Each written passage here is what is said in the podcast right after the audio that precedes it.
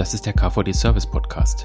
Wir sprechen regelmäßig mit Service-Experten und Entscheidern über aktuelle Themen zum technischen Service, zum klassischen Kundendienst und zu digitalen Dienstleistungen.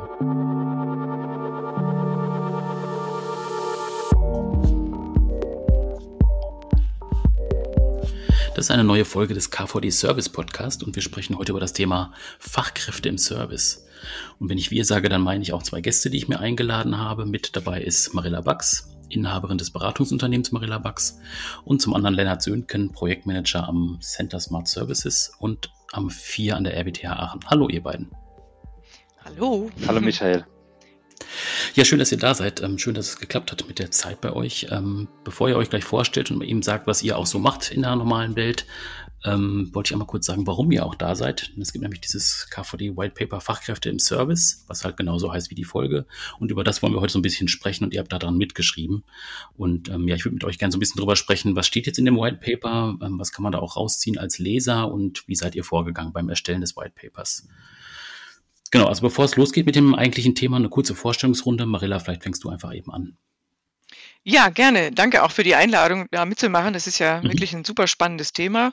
Mhm. Und ähm, für mich äh, eigentlich auch eine gute Überleitung. Äh, was mache ich in meinem normalen Leben?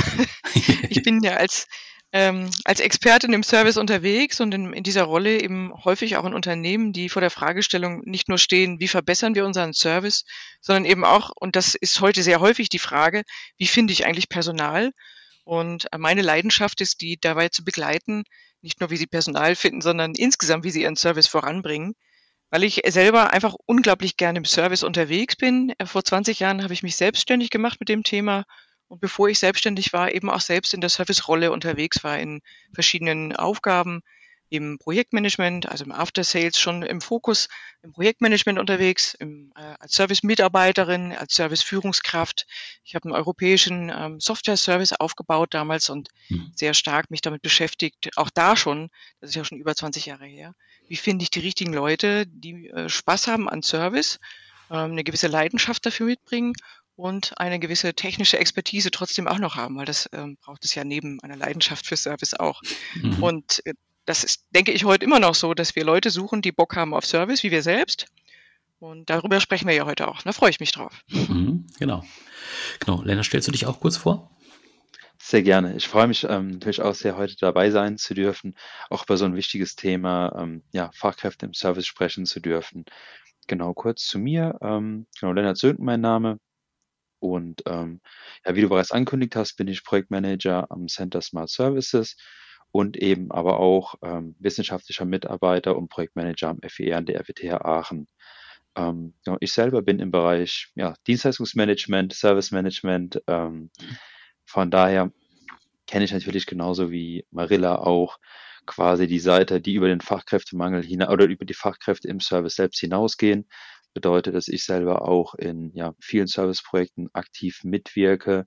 Und da bin ich halt natürlich auch immer wieder auf das Thema Fachkräfte, Fachkräftemangel aufmerksam ge geworden. Das Spannende einfach, glaube ich, im Service ist, dass der Service als solcher quasi das Gesicht zum Kunden ist. Das mhm. heißt, der Service ist quasi der, den ich als Unternehmen anrufe, wenn irgendwas nicht in Ordnung ist. Und im Endeffekt entscheidet auch der Service darüber, wie denn die Erfahrung aussieht, die ich letztendlich auch mit eben, ja, dem, dem gegenüberliegenden Unternehmen mache, wenn dann ein Problem auftritt. Und von daher glaube ich, ist die Rolle des Service, vor allem des Servicetechnikers, heutzutage relevanter denn je, vor allem eben um sich durch guten Service von der Konkurrenz abheben zu können. Mhm. Genau, das war ja auch so ein bisschen die Idee, ähm, dann auch tatsächlich darüber ein White Paper zu machen. Eben einmal aus der Relevanz, die ähm, bei Servicekräften eben auch dann vorhanden ist, wenn man jetzt auf die Unternehmen blickt, so wie du es gerade beschrieben hast. Auf der anderen Seite eben auch die Problematik, die Marilla gerade beschrieben hat, also einfach eine, auch Fachkräfte zu finden, ähm, für Begeisterung zu sorgen im Service. Ähm, das so als Grundansätze. Ähm, vielleicht kannst du auch noch mal ein bisschen weiter ausholen, ähm, ja, wie ist das, wie seid ihr vorgegangen in der Arbeitsgruppe zum White Paper? Was waren so die Grundannahmen, die Voraussetzungen? Also wie seid ihr ins Arbeiten gekommen? Sehr gerne. Ähm, ja, also wir hatten, haben uns quasi zusammengetan zu einer Expertenrunde. Ich glaube, es waren knapp 20 Mitglieder, alle aus eben verschiedenen Bereichen, die irgendwo Kontakt zum Service hatten.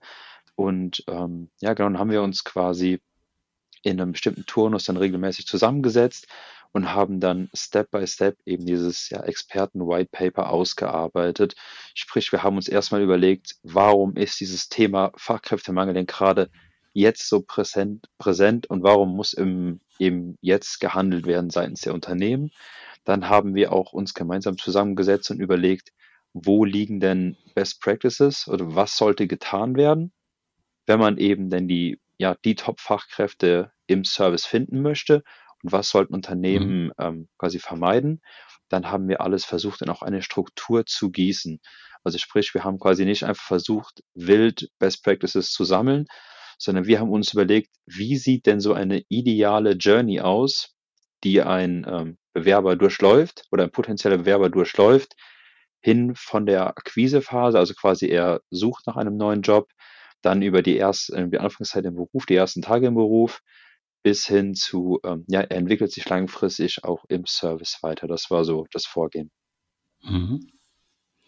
Genau, und jetzt hast du ja auch von den Grundannahmen gesprochen. Ähm, ähm, vielleicht könnt ihr da noch ein bisschen was zu sagen. Was waren da so die wesentlichen Faktoren, die ihr da auch äh, erarbeitet habt, die dann auch die Ausgangsbasis für das White Paper im Prinzip waren? Ähm, Marilla, vielleicht kannst du da was zu sagen.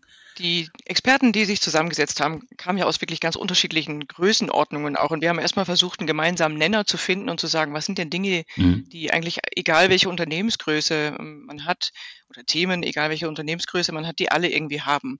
Mhm. Und das war schon eine Herausforderung, zunächst mal auch abzugrenzen. Was sind denn auch Themen, die wirklich servicespezifisch sind, die alle Unternehmungen gleichermaßen angehen?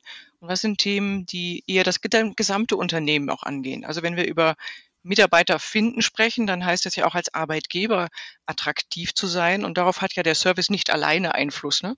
Mhm. Ähm, aber der Service muss natürlich herausarbeiten, warum ist dieser Arbeitgeber für diese Servicewelt, wie wir sie anbieten, womöglich besonders attraktiv um darüber auch dann den, den Servicetechniker oder die Mitarbeiter für den Service-Innendienst anzusprechen.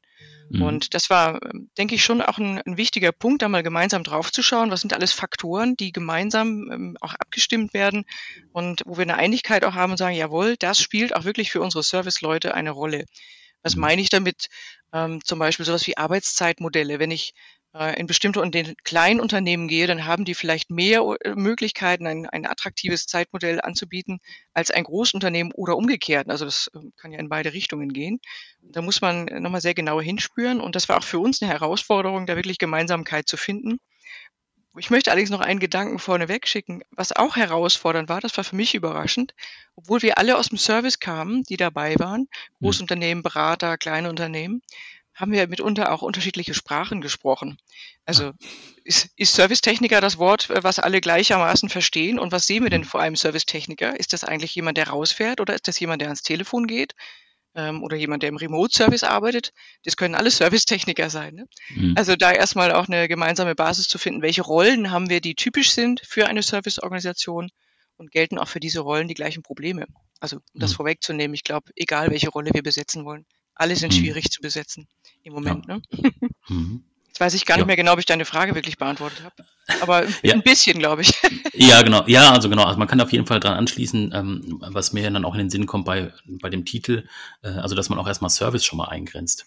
Ja, also weil das, das kann natürlich auch schon mal breit gefasst sein. Wenn wir dann beim technischen Service sind, dann ist es ja so, wie du sagst, äh, Servicetechniker, genau, was versteht man darunter?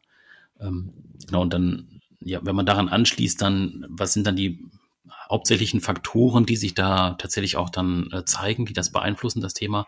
Äh, das sind ja schon Sachen, die dann auch einfach grundlegend für das White Paper auch tatsächlich dann bearbeitet worden sind. Also wie genau. du es genau. auch beschrieben hast, genau. Genau, das haben wir versucht, ja einen gemeinsamen Nenner auch zu bringen und schon mit dem Blick, was kann der Service auch selbst beeinflussen oder wo kann er sich auch anderer Dinge bedienen und die mitnehmen, ne? die, die er nur mhm. bedingt beeinflussen kann, aber durchaus mitnehmen kann in einer Ausschreibung oder in einer Darstellung, was den, den Service so besonders macht, bei diesem Unternehmen dann. Ja. Mhm. Mhm.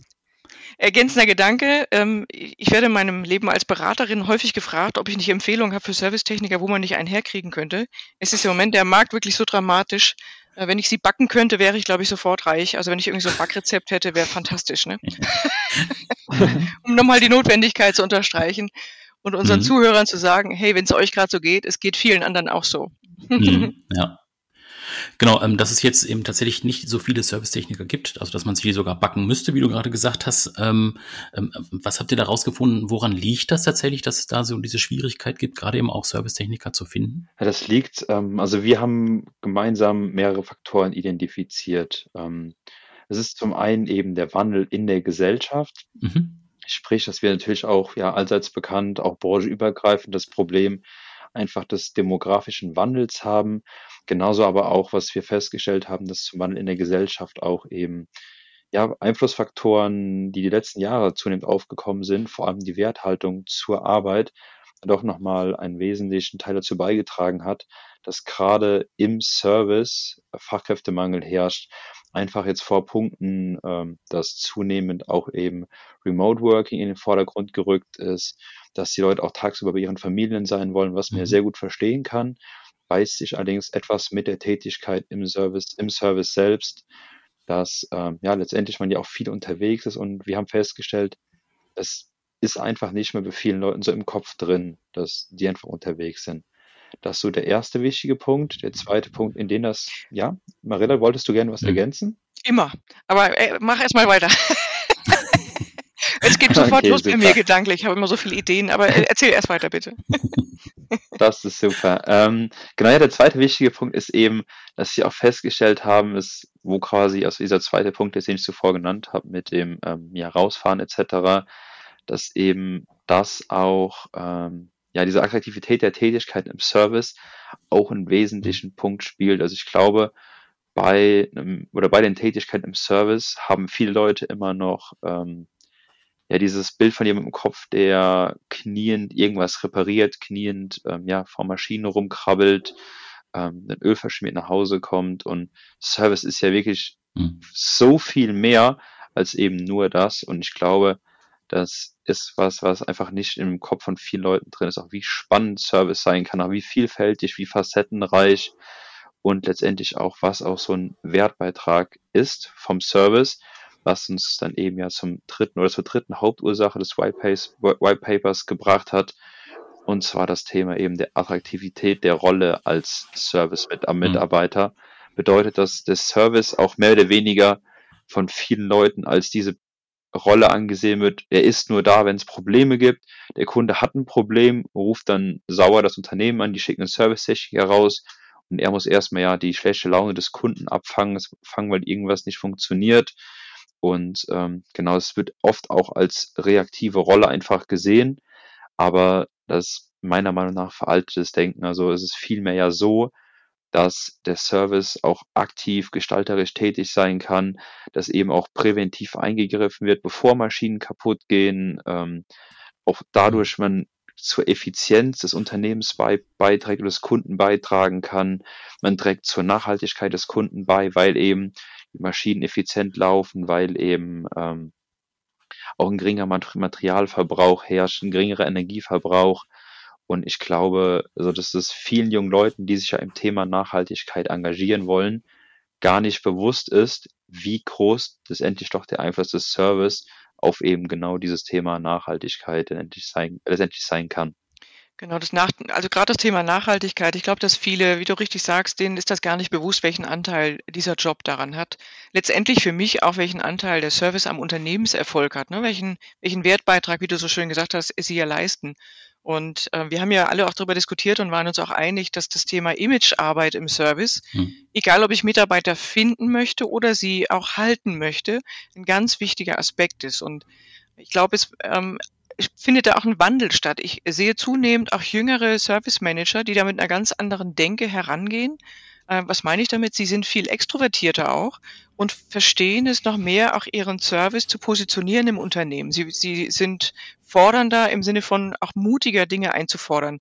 Und ähm, ich glaube, das ist wichtig, wenn der Service sich im Unternehmen anders positioniert, dann wird er attraktiver schon mal im Unternehmen auch wahrgenommen.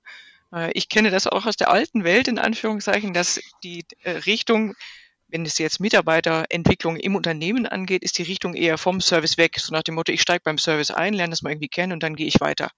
Und ich sehe so zarte Pflänzchen, und darüber haben wir auch mitunter diskutiert, ist es nicht auch eine Möglichkeit, im Unternehmen als attraktive Rolle sich zu positionieren, so dass aus anderen Abteilungen jemand sagt, hey, ich gehe in Service, weil das ist ein cooler Job, den, den will ich machen. Da kann ich am Kunden arbeiten, das ist abwechslungsreich ähm, und die Bezahlung stimmt auch. Und beim Thema Bezahlung, auch das haben wir festgestellt, ähm, wenn man einen Job attraktiver machen will, muss man eben auch drüber nachdenken, ist er gleichberechtigt in der, in der Wahrnehmung und Wertschätzung im Unternehmen.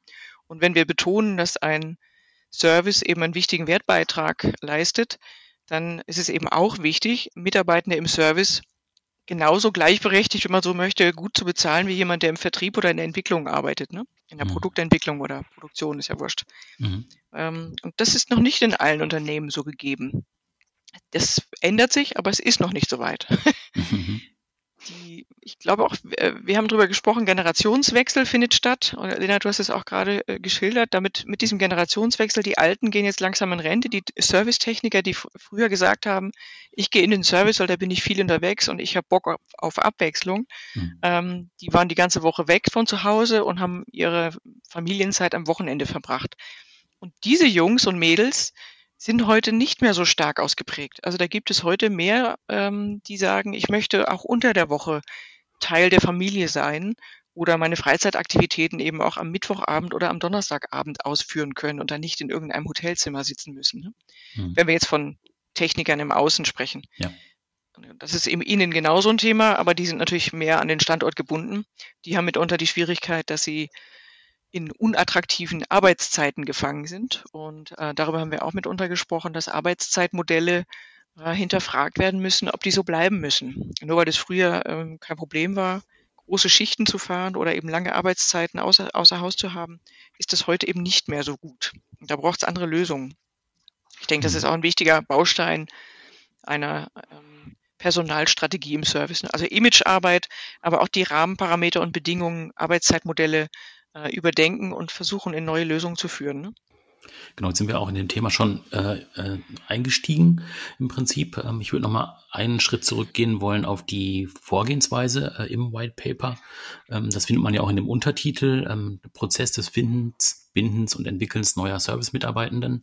Ähm, könnt ihr da noch mal sagen, warum jetzt euch diese Dreiteilung auch wichtig war? Also warum diese drei Schritte tatsächlich auch Platz im White Paper gefunden haben? Sehr gerne. Ähm, ja, was wir einfach festgestellt haben, ist, dass eben man hat ja quasi als Bewerber eine Art Journey, die man durchläuft.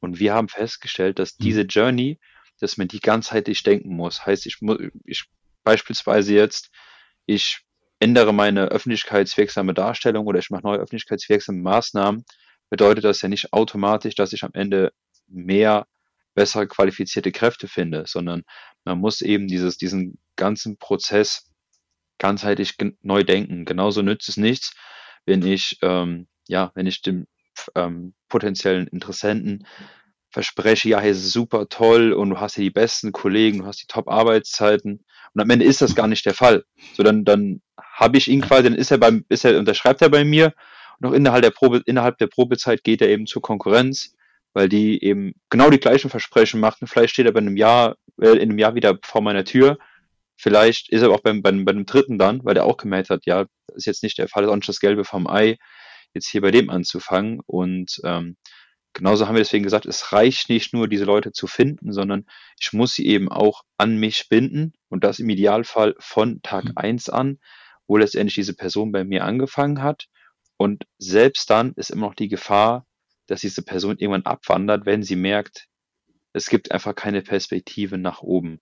Deswegen haben wir gesagt, wir müssen auch noch das Ganze zu Ende denken und müssen auch letztendlich den Prozess des Entwickelns ebenfalls berücksichtigen. Also quasi, was wir einfach bieten wollten in diesem White Paper, ist einen ganzheitlichen Prozess, den wir mit Best Practices hinterlegen, dass wir genau verstehen, welche Journey durchläuft letztendlich ein potenzieller Bewerber und wie kann ich ihn auch langfristig an mein Unternehmen binden. Das war so der Hintergrund, warum wir eben diese Dreiteilung gewählt haben. Genau. Mhm. Das halte ich auch für wichtig. Das ist ja mhm. letztendlich auch ein, wenn man jetzt mal die Klischeekiste aufmacht, ein Klischee, mit dem der Service ja immer spielt oder auch zu tun hat.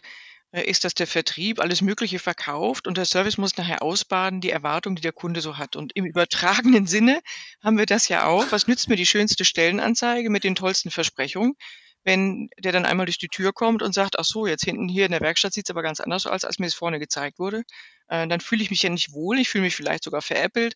Und die Mitarbeitenden haben heute genügend Möglichkeit, die können schon in der Probezeit recht schnell bewerten, passt das für mich, passt das zu den Erwartungen, die ich hier hatte, ansonsten gehe ich woanders hin. Ähm, und das machen die dann auch. Also da sind die viel konsequenter äh, und gehen dann auch einfach wieder. Ne? Deswegen ist es wichtig, welche Versprechen geben wir ab?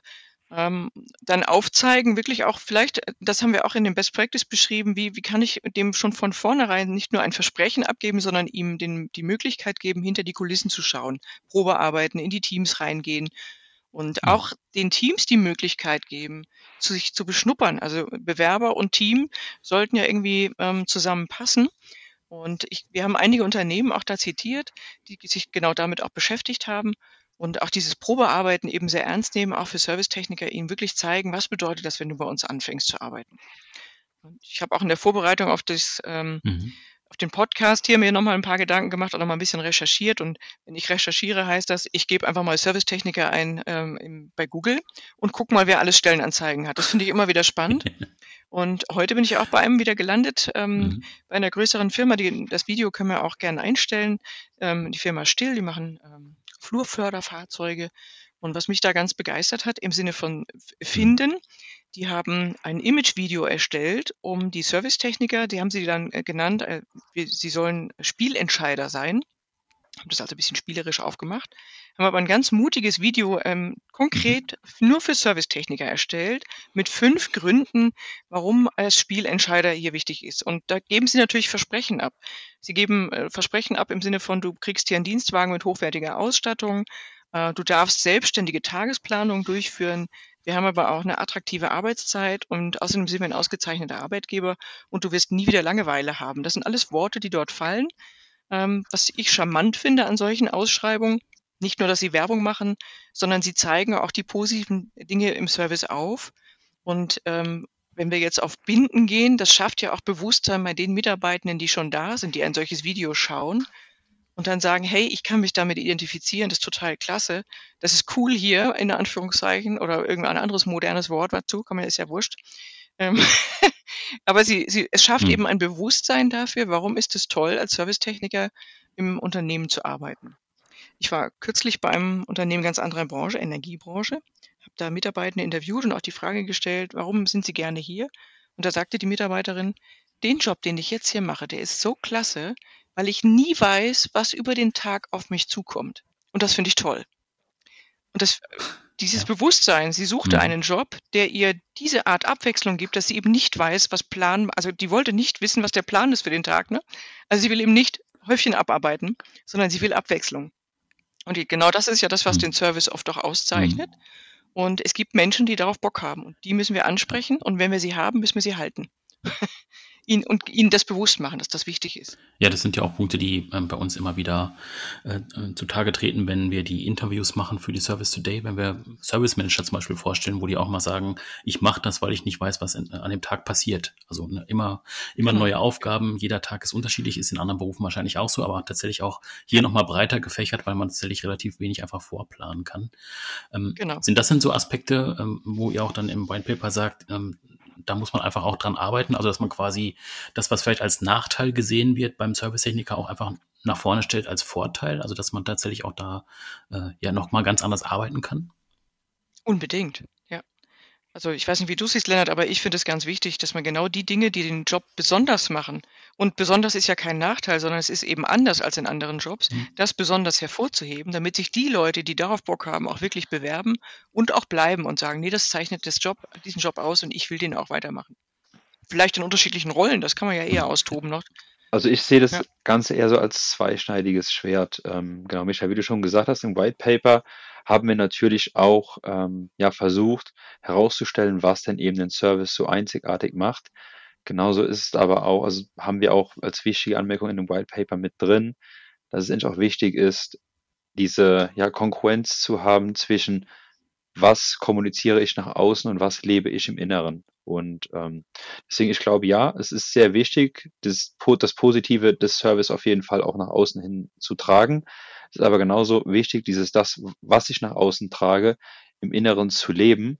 Und beispielsweise haben wir auch ja als Best Practice hierzu festgestellt, dass was Unternehmen sehr gut gemacht haben, Marilla, du hast es gerade auch schon ähm, ja, in deinem Beispiel genannt, dass eben auch mal die Service-Techniker selbst vor die Kamera geholt werden und ihnen auch erzählen, was denn eben ja intern gut läuft, warum sie denn eben Spaß an dem Job haben. Und ich glaube, das bringt deutlich mehr und schafft auch deutlich mehr Eindruck, als wenn man ähm, eben mit losen Floskeln kommt, wie jetzt ein vielseitiges Arbeitsumfeld, auch wenn sowas ganz gewiss im Service gegeben ist. Mhm. Das Beste ist ja, wenn der Servicetechniker vor der Kamera steht und sagt, ich mache das, weil ich darauf Bock habe, jeden Tag was anderes zu erleben. Ne? Dann habe ich ja beides in einer Klappe, wenn ja. man so will. Ja, ganz genau. Ja.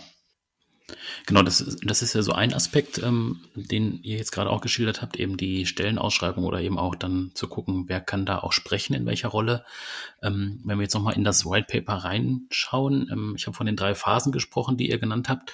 Ähm, was erwartet man dann als Leser? Was kann man da jetzt äh, rauslesen? Also ihr gebt ja noch äh, kleinschrittigeres Vorgehen ähm, vor. Ähm, könnt ihr da noch ein bisschen was zu sagen? Sehr gerne. Also was wir insgesamt haben, wir haben den Prozess quasi dieses Finden, Binden und Entwickeln haben wir in nochmal ähm, elf Unterschritte aufgeteilt, um eben auch wirklich auch detailliert rein, mhm. reingehen zu können in diesen Prozess und zu sagen, was kann man an jedem von diesen, ich nenne es mal Checkpoints für den Bewerber oder Checkpoints entlang der Journey, was kann man da besser machen und haben das Ganze dann auch jeweils mit einem Unternehmen gespiegelt, das eben genau diesen Punkt schon hervorragend erfüllt. Da auch nochmal dann zwei, drei Denkanstöße ja mit auf den Weg gegeben, warum denn eben letztendlich genau das Unternehmen diesen, diesen Best Practice erfüllt, wie sie das machen und ähm, ja, auch eben so einen Impuls dann dem Leser mitgegeben, wie er auch jetzt diesen Fachkräftemangel bei sich im Unternehmen angehen könnte, was da so potenzielle Optionen sind. Ähm, wenn ihr jetzt an diesen Prozess des Schreibens nochmal zurückdenkt oder eben, ihr habt auch von dieser Arbeitsgruppe gesprochen, ähm, von ganz unterschiedlichen Personen, ähm, was ist bei euch persönlich da hängen geblieben oder wo habt ihr auch gesagt, ah, das habe ich auch noch gar nicht so gesehen? Sind solche Sachen auch tatsächlich aufgetreten? Das ist eine spannende Frage. Das, jetzt muss ich mal kurz drauf rumkauen auf dem Gedanken. ich fand, ich habe es ja eben schon gesagt, was ich ganz spannend fand, dass wir, obwohl wir alle im Service sind, eben auch doch in unterschiedlichen Sprachwelten teilweise zu Hause sind. Das war für mich schon eine spannende Erkenntnis, mhm. weil ich als Beraterin mich natürlich auch mal erwische, ähm, in irgendwelche Fachexpertise abzusteigen und zu unterstellen. Das wissen ja alle anderen auch, dass die sprechen ja die gleiche Sprache, ist ja klar. Ne? Mhm. Ähm, das ist eben nicht zwingend der mhm. Fall. Ähm, was mir persönlich aufgefallen ist, dass das hatte ich vorhin auch schon angedeutet, dass bei Service und Servicekräfte finden automatisch der Link ist zu Servicetechniker und das ist zwar sehr präsent. Ich bin eine, ähm, diese, ich komme stärker aus dem Service-Innendienst und im Innendienst haben wir das gleiche Problem, aber das war eine Überraschung für mich, dass viele immer gleich in diesen Servicetechniker im Außen ähm, gegangen sind. Ähm, dabei ist das im Innen genauso ein Thema.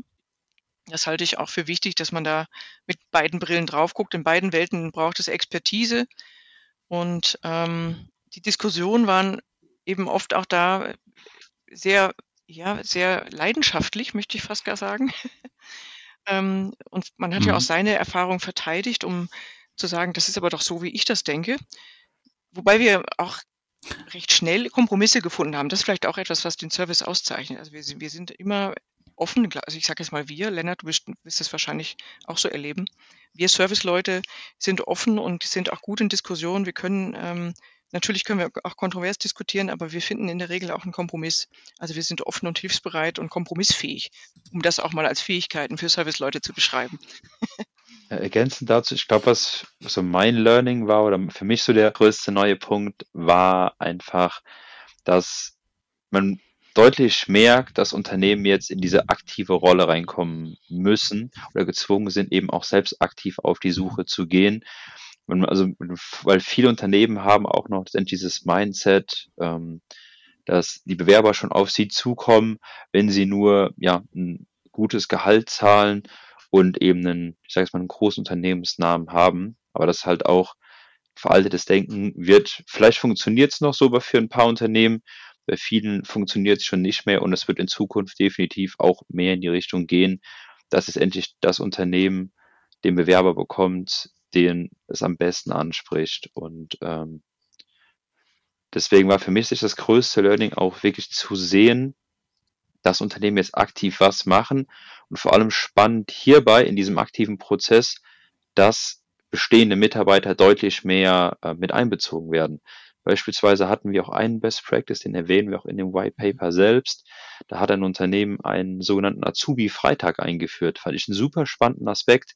Das war einfach, dass alle zwei Wochen freitags die Azubis für einen Tag den ähm, Social-Media-Kanal übernehmen dürfen und einfach dann sich quasi ein Konzept überlegen müssen, was zeige ich jetzt an diesem Tag von meinem Berufsleben auf Social Media, um so quasi neuen Interessenten zu zeigen, ja, was passiert hier überhaupt, quasi hands-on die äh, potenziellen Bewerber mal dann quasi digital mitgenommen. Fand ich super, super spannend, weil ich glaube, das sind Optionen, die sind lang überfällig, aber da hat vor fünf bis zehn Jahren noch niemand drüber nachgedacht. Deswegen auch toll zu sehen, dass eben auch so innovative Ansätze von Unternehmen äh, verfolgt werden. Genau.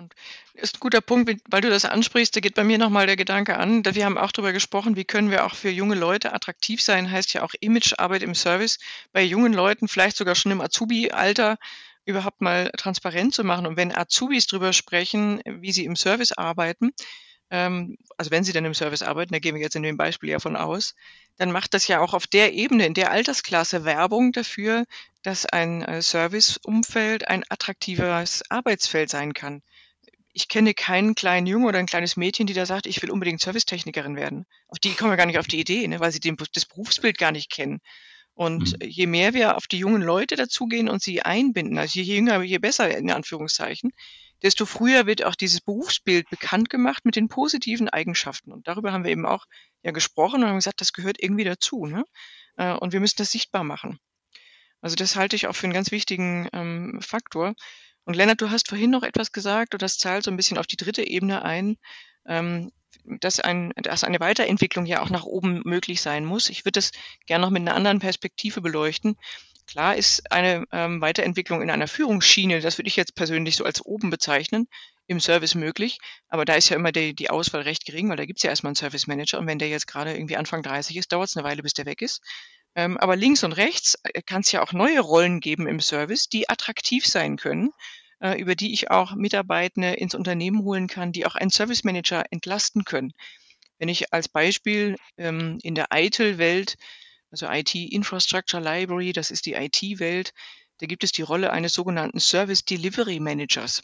Und der ist dafür mhm. zuständig, mit dem Kunden regelmäßig in den Kontakt zu gehen und darüber zu sprechen, wie seine Serviceerlebnisse sind. Also was läuft im Service, mal Reports anzugucken, was haben wir denn alles für Servicefälle dieses Jahr gehabt und ähnliches. Und mit dem Kunden darüber zu sprechen, wie fühlst du dich, äh, fühlst du dich gut betreut, was können wir besser machen, was fehlt dir, oder auch neue Serviceleistungen vorzustellen, ein bisschen Servicevertrieb zu machen.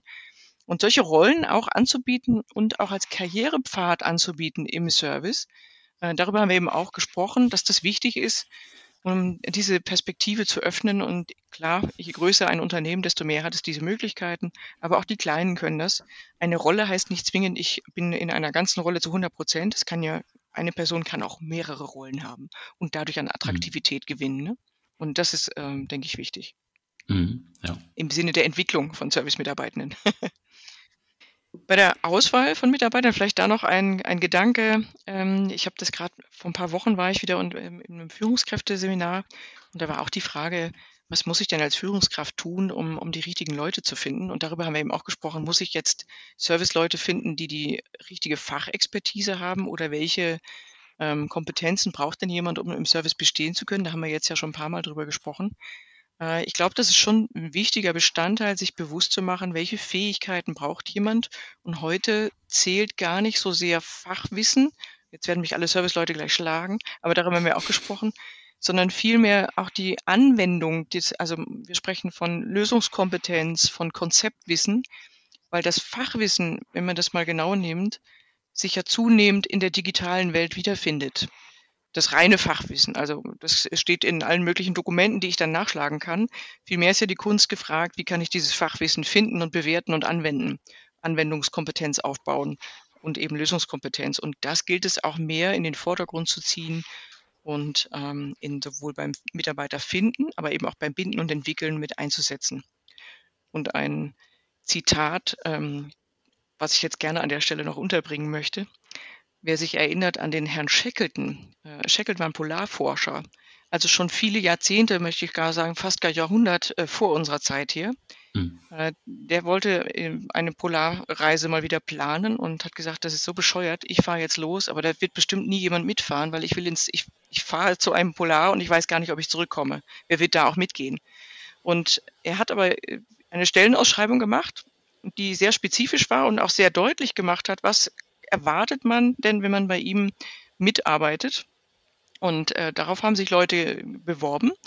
Und er suchte nämlich nach Menschen, die loyal sind, heiter, anständig und eine gewisse Stärke mitbringen. Und die haben sich auch gemeldet bei ihm. und zwar nur die, weil die gesagt haben, mir ist eigentlich egal, ob ich wiederkomme, ich habe Bock auf ein Abenteuer, jetzt mal kurz gefasst. Ne? Mhm. Und auch solche Stellenausschreibungen finden Bewerber, ja. weil sie authentisch war. Ne? Mhm. Ja. Die hat er auch ent entwickelt, die Jungs. Ne? Also er hat, äh, ich weiß nicht, wer das weiß, also ob sie, wenn man sich damit beschäftigt hat, aber Sie können ja mal googeln, äh, Shackleton, ähm, der hat alle, äh, hat seine Reise ist gescheitert, sein Schiff ist gesunken, wenn man so möchte, im Eis zerschellt.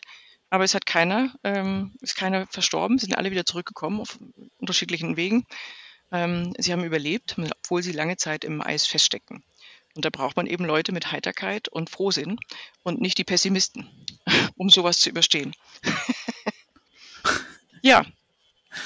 ja. Insofern die drei, drei Phasen, finden, binden, entwickeln, ich persönlich würde sagen, Imagearbeit ist wichtig und äh, macht euch bewusst, was ihr, was ihr könnt, was ihr nicht könnt und äh, arbeitet mehr das raus, was ihr gut könnt, was das besonders macht und werdet dadurch ein attraktiver Arbeitgeber. Und vielleicht noch vor dem Finden überlegt, wie könnt ihr den vorhandenen Mitarbeitenden klar machen, was das ausmacht und die stärken. Dann werden die auch schon dafür sorgen, dass sie in ihrem Umfeld Werbung machen für ihren eigenen Job. Ich glaube, das ist auch ein wichtiger Bestandteil. Den haben wir nicht so intensiv besprochen, aber das ist ein Nebeneffekt, der automatisch entsteht, ne, wenn man dieses Bewusstsein bei Mitarbeitenden auch schafft. Weil wir wollen, binden heißt ja auch die vorhandenen behalten. Mhm. Und im besten Falle machen die Werbung dafür, ne? mhm. Das wäre ja dann Thema für ein weiteres White Paper. Ja, stimmt eigentlich. Ja, genau. Gut, ähm, genau, also wer jetzt das erstmal vorhandene White Paper lesen möchte, äh, kann man finden auf der kvd.de auf der Webseite äh, im Download-Bereich. Ähm, wenn man noch Fragen dazu hat, ähm, kann man euch auch ansprechen, denke ich. Man findet euch ja bei LinkedIn oder wir können auch nochmal die Links zu euch ähm, in die Show Notes packen, ja. wenn man da nochmal in Kontakt kommen möchte. Und genau, ansonsten danke ich euch erstmal, dass ihr euch die Zeit genommen habt heute. Ähm, hat Spaß gemacht. Und genau, wenn weitere Fragen sind, einfach an die beiden wenden oder an uns wenden beim KVD, dann vermitteln wir auch gerne weiter. Sehr gerne. Schön, dass wir hier sein durften. Ja, super. Hat Spaß gemacht. Danke für ja. die Einladung nochmal. ja, danke euch, dass ihr euch die Zeit genommen habt. Bis dann. Tschüss. Ciao. Tschüss.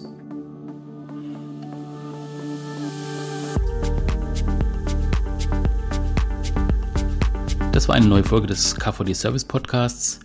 Wenn Ihnen die Folge gefallen hat, lassen Sie gerne eine Bewertung da bei Spotify, SoundCloud, Apple Podcasts oder Google Podcasts, je nachdem, wo Sie uns hören. Da können Sie uns natürlich auch gerne abonnieren und wenn Sie weitere Informationen zum Verband haben möchten oder auch zum Podcast, dann klicken Sie sich einfach rein bei service-verband.de. Da gibt es auch eine Übersicht über alle aktuellen Podcast-Folgen, die wir bisher produziert haben. Hören Sie mal rein, wir freuen uns auf Ihr Feedback. Bis dann, tschüss.